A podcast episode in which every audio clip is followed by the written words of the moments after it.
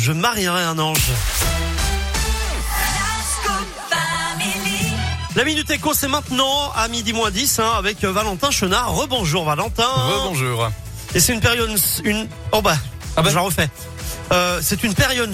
Ah bah, Ah, bah, bah, c'est une période sombre pour le secteur financier, Valentin. Exactement. Il faut être arriver. franc dès le début. Ça ne va pas très fort du côté de la finance mondiale. Pour bien comprendre ce vent de panique qui a soufflé au début du mois sur les banques, il faut remonter au 8 mars dernier.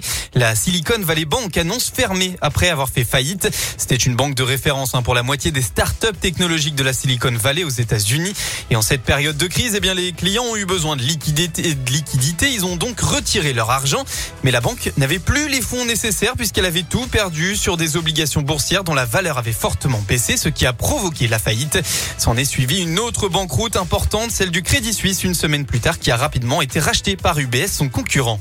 Alors euh, forcément, les, banques mondiales tremblent. Est-ce qu'on risque une crise financière chez nous en France comme en 2008 Et surtout, est-ce que les auditeurs de, de, de doivent s'inquiéter pour leur épargne, Valentin? Eh Je oui, pense euh, que non, mais... Oui, ce qu'on peut affirmer, c'est qu'on vit actuellement une crise bancaire mondiale. La question est de savoir l'ampleur de cette dernière. Eh bien, c'est encore incertain. On a déjà des pistes tout de même. La Banque centrale américaine l'affirme. hein. Ce qui s'est passé risque de peser sur l'activité économique, les embauches et l'inflation aux USA et donc par répercussion en Europe.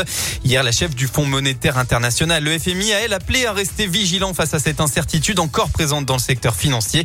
Alors, si les banques n'ont pas fini de trembler dans les prochaines semaines, il n'y a pour l'instant pas de menace directe sur votre épargne. Prudence tout de même, les risques d'instabilité sont élevés.